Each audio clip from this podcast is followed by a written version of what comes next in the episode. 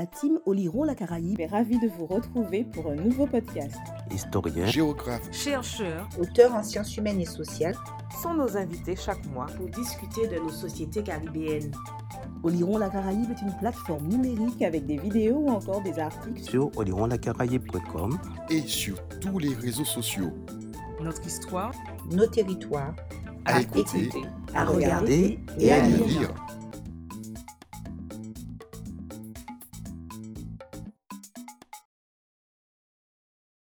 Bonjour à tous. En cette année du 60e anniversaire du crash de DL le 22 juin 1962, notre association a tenu à faire connaître certains militants et hommes politiques disparus ce jour-là. Nous sommes donc aujourd'hui avec Ronald Selbonne. Bonjour Monsieur Selbonne. Bonjour. Ronald Selbonne, écrivain, journaliste et professeur de lettres dans le secondaire, a écrit en janvier 2013 une biographie d'Albert Béville, alias Paul Niger, ce poète, romancier, essayiste et militant politique qui a marqué de son empreinte la littérature négro-africaine et antillaise, ainsi que l'histoire politique des Antilles de la Guyane. Cet ouvrage, préfacé par Christiane Taubira, a été publié aux éditions Ibis Rouge. Vous avez aussi dirigé un ouvrage collectif intitulé Sonny Rupert, Fils inquiet d'une yam brisée, publié également en 2013. Plus près de nous et plus proche de notre intérêt du jour, vous venez de diriger et de publier aux éditions Jazor, 22 juin 1962, DE, Guadeloupe, autopsie d'un crash aérien, avec les contributions entre autres d'historiens, de sociologues et de familles de victimes. Vous avez travaillé sur deux hommes importants de l'histoire politique de la Guadeloupe du XXe siècle, Albert Béville et Sonny Rupert. Pourquoi ce choix et quelles ont été vos méthodes de travail? D'abord, je pense que dans les temps troublés, en particulier les temps que, que nous vivons, il faut se raccrocher à des exemples et même, je dirais, à l'exemplarité. Et il m'a semblé utile de parcourir la vie de ces deux hommes, Albert Béville, alias Paul Niger, et Sonny Rupert, parce que leur vie, leur œuvre aussi en tant qu'écrivain, puisque je suis, j'enseigne la littérature, euh, pouvait nous éclairer sur notre présent. Ce sont deux vies exemplaires, deux vies exemplaires quant à leur parcours historique et deux vies exemplaires quant à leur production euh, littéraire. Euh, Albert Béville, comme il était, euh, il est administrateur colonial, donc il existe des dossiers ce qu'on appelle les dossiers personnels aux archives d'Aix-en-Provence, et là où on trouve quand même pas mal d'informations. Ensuite, croiser les sources. Et ce qui était intéressant dans ma démarche, c'est que en même temps, je présentais des éléments historiques et je faisais aussi de l'analyse littéraire.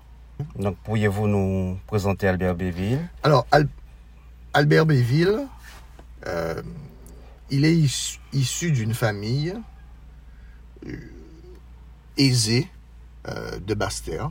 Son père est l'un des premiers avocats nègres de Guadeloupe. Et chose rare pour l'époque, sa mère, c'est une, c'est une blanche pays. on dit béquet en Martinique.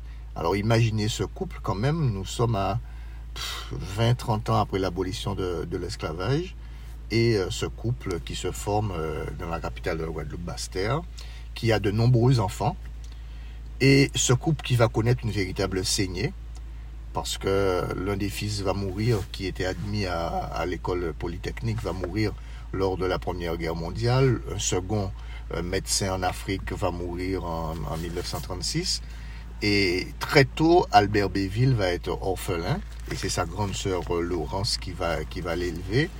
Et, je pense que c'est un événement assez traumatisant euh, dans l'histoire familiale comme euh, dans l'histoire individuelle. Et voilà donc euh, ce jeune homme qui se lance dans la vie sans les tuteurs que sont père, père et mère et qui va devoir créer son propre chemin intellectuel, son propre chemin de vie. Alors, ce qu'il faut quand même noter, c'est que euh, le père était engagé en politique puisqu'il était autour euh, de Légitimus, en même temps de, de Gerville-Riache. Il a été conseiller euh, général de la région de Capesterre. Donc c'est quelqu'un qui, qui est engagé en politique.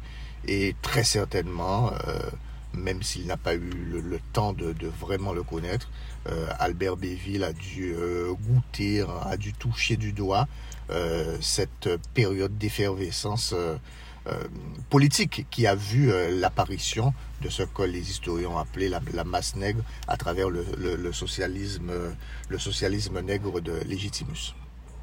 Alors pourquoi sa présence dans le, crash a-t-elle suscité autant d'interrogations? Parce que, euh, d'ailleurs, bon, d'abord il n'est pas le seul. C'est sa présence et celle du député Justin Cataillé, et c'est surtout le fait euh, de tout le mystère euh, qu'il y aura après autour de, ce crash. Des questions sans réponse, des dossiers qu'on va classer secret défense, Jusqu'à aujourd'hui, il y a certaines pièces du dossier qui sont inaccessibles parce que ce sont des rapports de police, des rapports euh, des renseignements généraux. Donc certains ont, pu être euh, déclassifiés, mais pas toutes les pièces. Et ensuite parce que c'est la personnalité même de ces deux individus qui étaient deux leaders. Et on se dit d'une manière un peu euh, statistique, mais quelle est cette malchance euh, qui doit nous toucher pour que nous perdions deux leaders irremplaçables? Et quand je dis irremplaçables, s'agissant d'Albert Béville, j'emploie, euh, je, je, réutilise les mots mêmes d'Édouard Glissant et d'Aimé Césaire qui parlaient à, propos de Béville de leader irremplaçable parce qu'il avait une formation euh, littéraire comme ces deux-là, une formation économie, une formation de droit. Il avait, de par sa fonction d'administrateur euh, colonial, touché à l'organisation, à la gestion euh, de la chose publique, c'était véritablement un homme d'État. Béville, euh, comme Rupert d'ailleurs, est issu d'une famille bourgeoise. Comment pourrait-on expliquer cette rupture avec des idéaux généralement assimilationnistes de cette classe sociale? Alors, première chose, il faut qu'on soit juste avec les, concepts, précis dans les concepts, je ne crois pas qu'on puisse utiliser le terme de, bourgeoisie, sauf dans un sens euh, très très très large, pour euh, des enseignants par exemple. si on s'en tient à la stricte définition marxiste, un enseignant c'est pas un bourgeois, un enseignant c'est un travailleur aisé. Euh, donc il ne faut pas confondre compte en banque et euh, appartenance à une classe sociale, c'est-à-dire là où on se trouve dans l'appareil de, production. Bon, si on accepte l'utilisation abusive de ce terme bourgeoisie, là encore, il faut qu'on s'interroge sur le terme assimilation. Est-ce qu'on peut dire, quand on regarde objectivement l'histoire de la Guadeloupe, de la Martinique, de la Guyane, que l'assimilationnisme a été du côté euh, de la petite bourgeoisie, de la grande bourgeoisie, avec toutes les, tous les guillemets que, que, je peux mettre. Est-ce que, comme l'a fait justement remarquer Béville, l'assimilationnisme n'est pas quelque part constitutif de notre personnalité historique Et auquel cas, cet assimilationnisme irrigue toute la société toute la société, euh, et toutes les couches euh, sociales. Donc, à mon avis, il faut éviter ce genre de schématisme pour dire c'est la bourgeoisie, comme elle était lettrée, elle, est très, elle était plus nourrie aux sources, euh, aux mamelles de l'instruction française, donc elle était assimilationniste. Et de notre côté, il y avait le paysan, le travailleur, qui était le résistant culturel, etc je crois que dans la réalité, euh, les choses ne sont pas aussi, euh, aussi tranchées. Aussi tranchées. Euh, chaque fois, je prends pour exemple, hein, regardez le, geste héroïque d'Haïti en 1804. Que font les Haïtiens? Ben, Ils prennent le drapeau français et ils enlèvent la partie blanche. Est-ce que je ne peux pas dire, dans ce cas-là, que c'est un geste quelque part assimilationniste? Et on pourrait parler, je suis originaire de Marie-Galante, euh, quand je regarde par exemple euh, la place du quadrille, euh, c'est pas la bourgeoisie, de façon, ça n'existe pratiquement pas à Marie-Galante, enfin bon, à part, bon, après toute la, période sucrière, mais c'est le peuple qui dansait le quadrille. alors, c'est de l'assimilationnisme ou pas? Je dis, bon, euh, il faut, il faut qu'on soit euh, précis dans ces termes. Et justement, ce qui m'a intéressé dans la pensée de Béville, c'est qu'il mettait au cœur de sa réflexion l'assimilation. En particulier, dans euh, son texte archi connu, L'assimilation, forme suprême du colonialisme. Et c'est un élément que nous n'avons pas suffisamment pris en compte. Et quand je dis nous, c'est le mouvement euh, patriotique, autonomiste, indépendantiste euh, de, de Guadeloupe et, de Martinique, même quand nous avons utilisé le terme.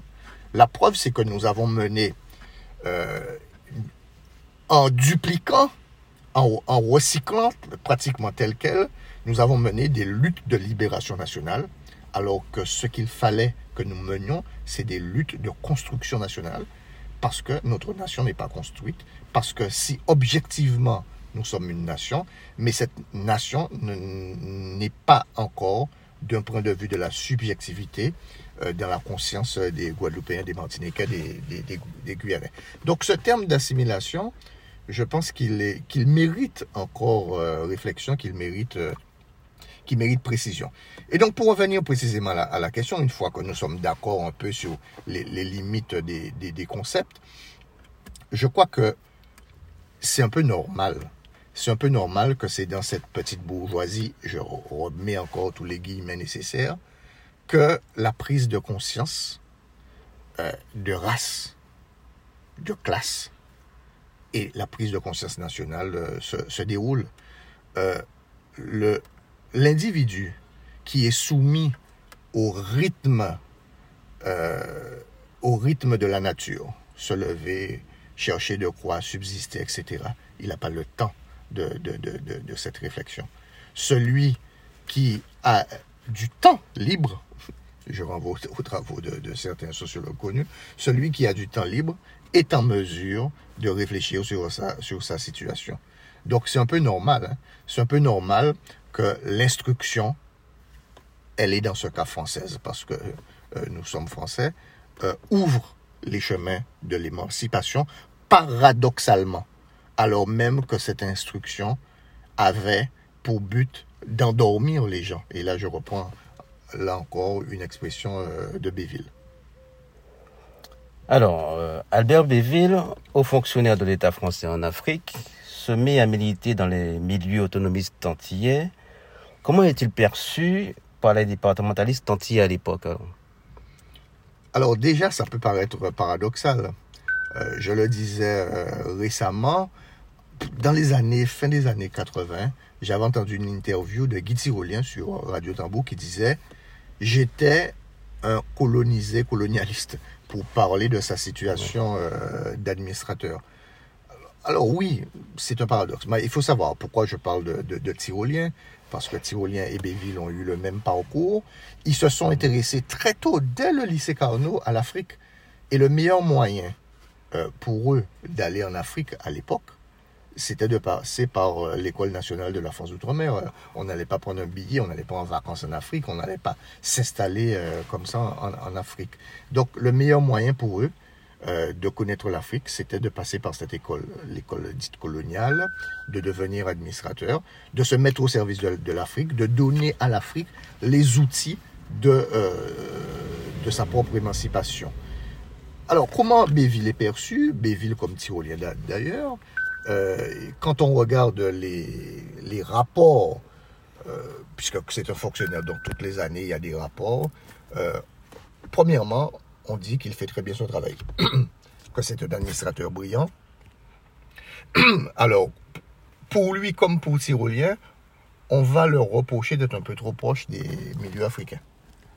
La preuve, c'est qu'ils seront tous les deux proches du Rassemblement démocratique euh, africain. Vont militer au, RDA pour l'émancipation euh, de l'Afrique. Ici, alors, je prendre l'exemple du journal Match. Au début, quand euh, Béville vient en vacances, il est célébré par euh, Camille Chabot et le journal Match, le brillant élève de la colonie, puisqu'il avait eu le prix de, le prix de la colonie en 1936, le prix du gouverneur, pardon, en 1936. Et euh, il est célébré, les rapports dans les journaux, brillante intervention de Béville sur euh, le jazz, brillante intervention de Béville, je je ne sais pas sur tel et tel, tel écrivain. Et au moment de la création du Fonds anti-guyanais, là, euh, Camille Jabot en particulier va devenir fou, va commencer à insulter Béville, comment Béville euh, euh, mord la main qui le nourrit, etc., etc. Béville veut installer en, Guadeloupe un petit royaume africain dont il sera le roi, etc. Donc voilà, là, c'est vraiment le changement total de discours, comme si on avait touché à quelque chose qui relève de l'existentiel de ces départementalistes, alors que, je le rappelle, euh, Béville ne demandait euh, pour la Guadeloupe, la Martinique et la Guyane que l'autonomie. Vous faites souvent référence à la désillusion de la départementalisation. Pourquoi a-t-elle déçu beaucoup d'intellectuels, d'ouvriers, d'hommes et de femmes des Antilles et de la Guyane? Béville ou Rupert y ont-ils fait référence dans leur prise d'opposition Au moment où on vote la loi de 1946, il est attaché au ministère des colonies. Et il va tout de suite voir qu'il y a un danger, que les collectivités de Guadeloupe, euh, de Guyane, de Martinique et aussi de la Réunion vont perdre leur autonomie, en particulier leur autonomie fiscale. Il va euh, de Paris euh, alerter les associations, les hommes politiques pour leur dire non, ne votez pas cette loi. Il faut garder notre spécificité. Il ne sera pas entendu. La loi va être votée. Et donc, Béville va va très tôt euh, poursuivre euh, le combat. Et très tôt, il a compris. Quand on regarde, là, j'en viens à, l'aspect littéraire, quand on regarde les poèmes qu'il écrit en 1944 euh, contre, contre le, colonialisme, le néocolonialisme, contre le paternalisme, on peut dire qu'il a déjà tout compris. Il a compris les jeux et les enjeux de la domination coloniale, en particulier de la domination française. Donc il ne se, il ne se fait pas d'illusions. Euh, on, peut prendre aussi euh, le portrait qu'il dresse de certaines élites africaines dans son premier roman, Les Puissants. On voit qu'il s'attaque un peu. Il y a un personnage qui, qui, ressemble très fortement à Léopold Sédar Senghor. Et là, il dit, il, dit cette phrase prémonitoire nous, nous, nos anciens amis nous ont échappé. Nos anciens amis nous ont échappé. Donc, c'est quelqu'un de lucide. C'est une lucidité tragique. C'est une lucidité tragique dans la mesure où, en même temps, il sait qu'il est, qu'il est haut fonctionnaire. Donc, il doit jongler entre Béville et Paul Niger. C'est une lucidité tragique parce qu'il a conscience que ces Antilles, quand je dis ces Antilles, SES, ces Antilles n'ont pas encore atteint d'un point de vue de la conscience, le stade de conscience nationale. Donc, qu'il faut euh, partir de cette réalité. Il faut partir de cette réalité. C'est les idées, ce sont des choses très intéressantes, mais si les idées ne sont pas rattachées à la stricte réalité, euh, elles vont tourner comme des toupies ou, ou alors ceux qui produisent ces idées vont être comme des, les derviches tourneurs en, Turquie, ils vont, ils, vont vivre de leur propre ivresse. Une idée doit s'enraciner dans, dans, dans, dans, le réel. Et, et c'est pour cela que, par exemple, Béville a milité pour l'indépendance des pays africains, mais pour Guadeloupe, Martinique, Guyane, c'était l'autonomie. Parce que c'était le niveau de conscience et le niveau de, stratégie politique que pouvait supporter la conscience euh, antillo-guyanaise. Donc euh, voilà, il est très lucide. Euh, Sonny Rupert est d'une autre génération. Béville né en 1915, Sonny Rupert en 1940. Sonny est le fils de la décolonisation. Sonny n'est pas est, fils de son temps. Euh, les mouvements de décolonisation. La preuve, c'est que bon, il s'engage euh, en, Algérie du côté du, FLN. Donc, à la limite, j'ai presque envie de, dire que la prise de conscience dans le cas de Sonny Rupert est peut-être plus facile que celle que, que, dans le cas de, de Béville, où il, a fallu, euh, dans le cas de Béville, qu'il construise ce propre chemin de, décolonisation. Sonny Rupert a bénéficié quand même d'une ambiance internationale qui favorisait euh, cette prise de conscience et qui euh, visait à rompre l'illusion euh, départementaliste. D'accord. Alors, Albert Béville a été perçu comme un danger pour l'unité de la France. Qu'est-ce qui, selon vous, tend à le prouver? Bon, déjà les rapports. Les rapports euh, de police, les rapports gouvernementaux. Quand le Premier ministre de l'époque, euh, Michel Debré, se permet de dire euh, dans un conseil inter, interministériel, je vais m'occuper personnellement du cas de Béville. Il, dit, il, dit, et nous avons les traces écrites dans, les, ces comptes rendus des, conseils de, ministres. Je vais m'occuper personnellement du cas de Béville. Il faut savoir que euh, la France ne voulait plus connaître ce qui s'était passé euh, en Algérie. Ok, ils ont dit, euh, voilà, ils sentaient déjà que bon. alors, le front anti c'est 1961. Je pense que dans la tête de De Gaulle en 61, il sait que l'Algérie s'est terminée. Donc, il ne voulait plus connaître ce, ce qui s'est passé en, Algérie. Il ne voulait plus non plus, euh, il ne voulait pas non plus euh, que se réalise ici, c'était leur grand fantasme, un, un, deuxième Cuba, au point que le ministre, le premier ministre Michel Debré donne l'ordre à des bateaux de guerre de croiser plus régulièrement euh, dans les eaux territoriales des Caraïbes. Il met en place, dès 1961, euh, des, antennes de la DST, etc. Il y a une réponse, quand on regarde la réponse gouvernementale, il y a une réponse qui est surdimensionnée par rapport à l'ancrage, à la réalité de ces idées autonomistes euh, dans, euh, la, dans la population. Ils nous ont pris au sérieux, ils ont pris ces idées au sérieux. Ça ne veut pas dire que ces idées n'étaient pas sérieuses, mais voilà, c'était pas, c'était pas, c'était ni l'Algérie ni l'Indochine. Alors Béville, contrairement à beaucoup d'autres militants de l'époque, hein, n'adhère pas au Parti communiste. Quelles étaient ses prises de position et étaient-elles quand même influencées par les idées marxistes? Alors tout, à fait, c'était un marxisant. C'est un marxisant. Euh, c'est un marxisant. Alors, il y, a, une très belle, dans, l'ouvrage que je viens de, diriger, il y a une très belle analyse de Franck Garin à propos de la pensée économique de Béville. Fangarin euh, montre les sources de cette, de cette pensée. Donc, c'est toute l'école un peu marxisante sans être euh, marxiste. Alors, très certainement, euh, je vais partir d'un aveu que, m'a fait Rosan Girard quand j'ai commencé à travailler sur Albert Béville. J'ai eu des échanges de courriers avec Rosan Girard il me disait, dans sa tête, Béville était le nationaliste non communiste qui pouvait prendre la tête du mouvement d'émancipation guadeloupéen.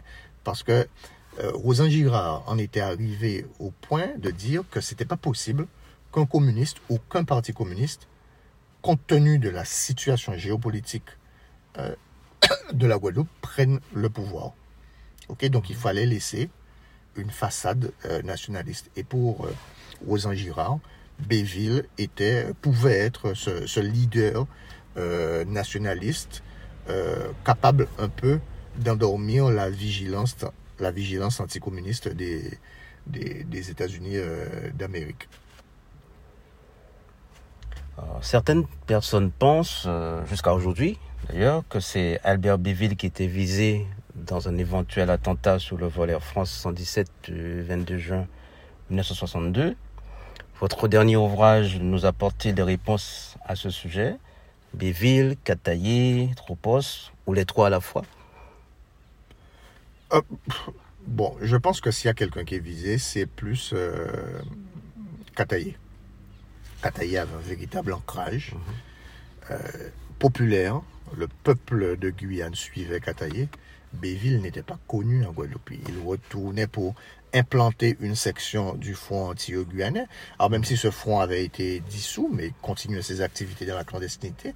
En particulier, c'est le front qui va organiser euh, le départ de jeunes euh, martiniquais, euh, guadeloupéens, Sonny Hooper, Daniel Bookman, Roland Tesoros, euh, qui va organiser leur marronnage afin qu'il évite de, faire la guerre euh, d'Algérie du côté euh, des Français. Donc le front conti- continue son activité et Béville rentre en Guadeloupe avec une mission simple, c'est implanter une section du front en Guadeloupe.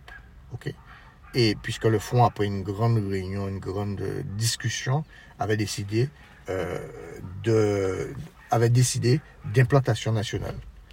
C'est ce qu'on va voir après euh, avec euh, l'affaire de, de, qui est quelque part l'implantation euh, martiniquaise du front anti-guyanais.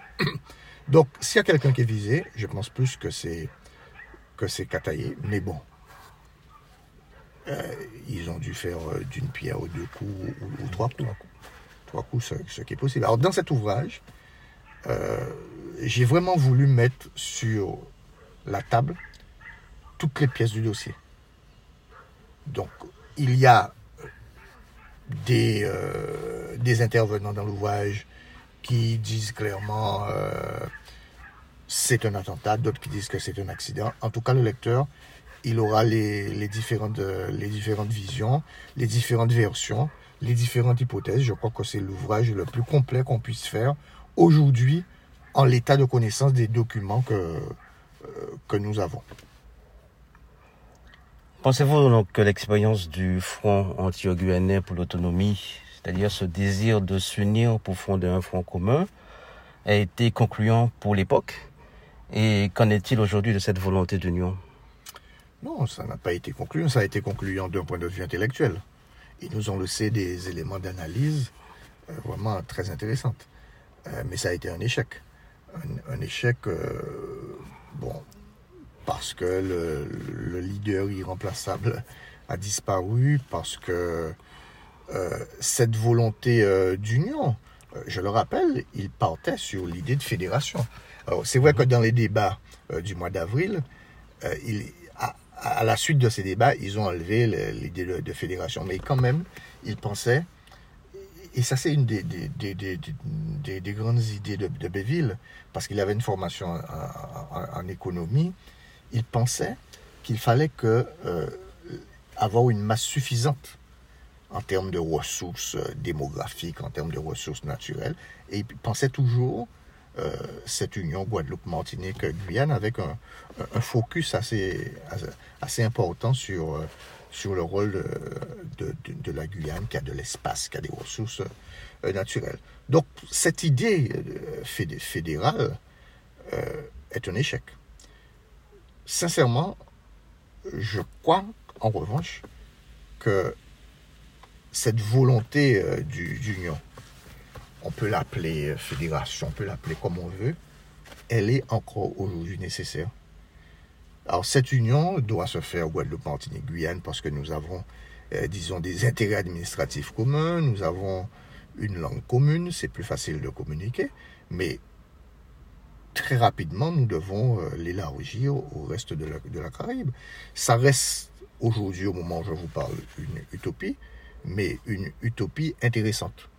Une utopie intéressante parce que euh, d'un point de vue encore, et nous avons le recul, euh, d'un point de vue éco économique, nous avons certes des économies qui ont des éléments de concurrence, mais je crois que le fait de se rassembler, de, de former un, marché plus important, c'est beaucoup plus intéressant pour, pour, nos productions, même pour nos productions concurrentes.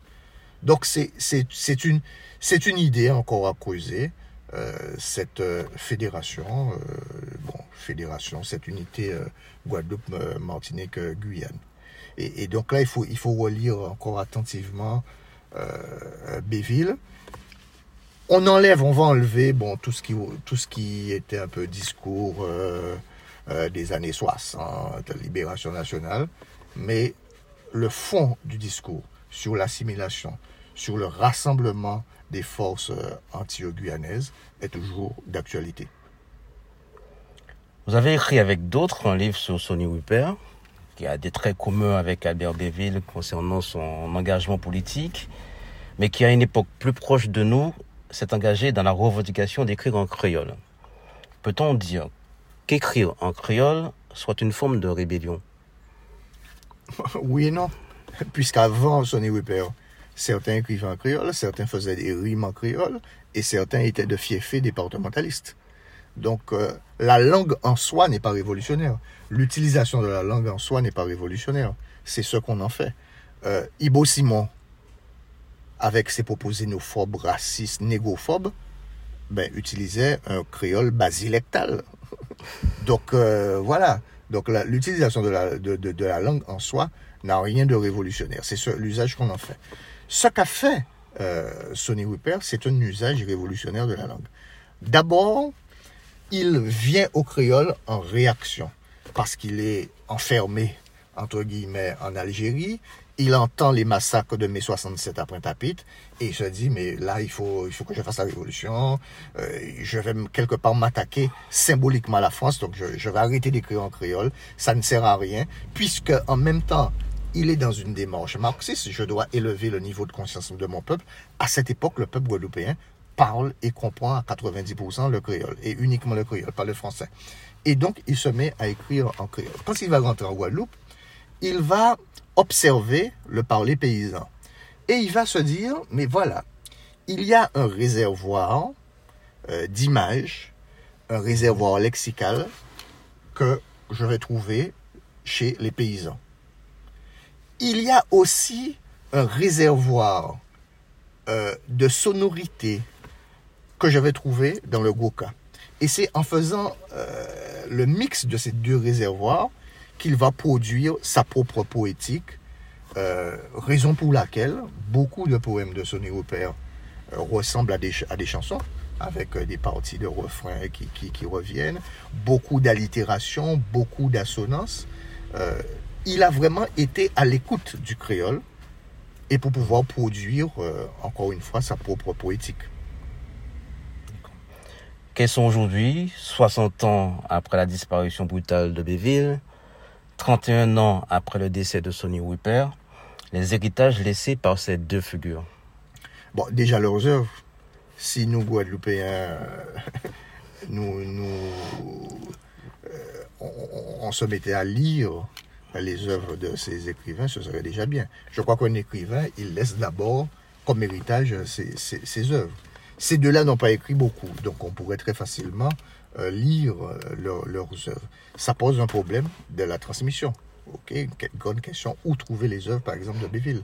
Les, œuvres de Béville sont introuvables, même, dans, même en, les, bibliothèques, même, même aux, aux, archives. Donc il y a là euh, quelque chose à causer, qui est de l'ordre de la mémoire, de l'ordre de la, de, la, de la transmission. Parce qu'aucun pays ne se construit sans mémoire, sans, sans transmission. Par ailleurs, donc ça c'est pour les œuvres littéraires par ailleurs. Et c'est surtout Béville, parce que Sony, on ne peut pas dire que Sony a été un, grand penseur politique, ça a été un, grand militant politique, mais il n'a pas été un, grand penseur politique comme, comme, comme Béville. Et je crois que plus que jamais, la pensée de Béville est, est d'actualité. Il avait mis le doigt sur quelque chose que ses fils, ceux qui vont former le gong, n'ont pas vu ou n'ont pas voulu voir. Euh, non pas, je dirais même n'ont pas voulu voir. Parce qu'ils étaient emportés par leur époque, par leur temps. C'est plus, c'est plus excitant. Et si j'étais à leur place, j'aurais fait pareil. C'est plus excitant de, de prendre pour modèle Che Guevara qu'Albert Béville. Euh, c'est plus excitant de prendre pour modèle Fidel Castro que Rosan Girard. Je comprends, hein, j'aurais eu 20 ans dans les années 60 très certainement, j'aurais pris, et connaissant mon tempérament, j'aurais pris la même, la voie. Mais avec le recul, et c'est là où le travail de, de l'historien, de l'intellectuel intervient, avec le recul, on peut dire que la pensée de Rosan Girard était la plus juste, que la pensée d'Albert Béville était la plus juste sur les élections, sur la langue, sur euh, un certain nombre d'autres éléments.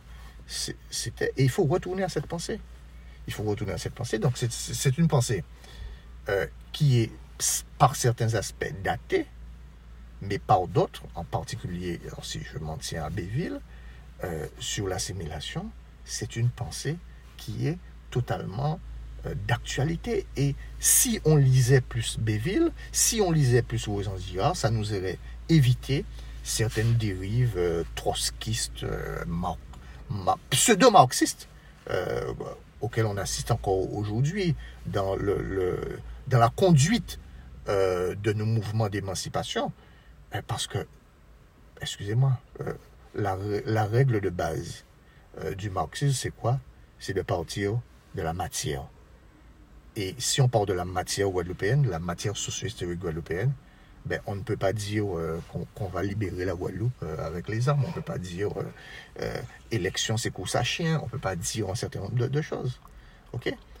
Donc, il y a, curieusement, à la tête de, de certains mouvements d'émancipation en Guadeloupe, en Martinique, une analyse qui est boiteuse. Et boiteuse, là, je reprends le titre d'un d'un des premiers recueils de, de, de, de Sonny Rupert, boiteuse. Nous avons une analyse boiteuse. Et en partant d'une analyse boiteuse, nous ne pouvons pro- proposer que des chemins aveugles ou myopes à notre peuple. Mais justement, est-ce que tous ces, ces hommes et femmes engagés, donc on a cité Sonia Rupa, Albert Béville, on pourrait aussi citer les Gertie Archimède, Valentino, Ozan Girard, comme vous dites, etc. Est-ce que toutes ces grandes personnalités pourraient servir de, de modèle pour la- les générations d'aujourd'hui Oui, mais moi, je, encore une fois, c'est ce que je disais au début. Surtout quand on, on est dans des, dans, dans des temps troublés, il faut se référer à des phares. Alors, Mhm. ce ne sont pas, quand on parle de modèle, on ne parle pas de modèle comme on, on parle de modèle euh, en couture, ce ne sont pas des patrons. C'est-à-dire, on, on découpe le même type. Non. Ils ont eu un discours qui, par certains aspects, est daté, mais il y a des éléments, au moins, je dirais, il y a au moins, euh, dans tous les noms que vous, avez cités, des éléments qui relèvent de l'éthique, qui relèvent de l'éthique politique et qu'on devrait prendre comme euh, modèle.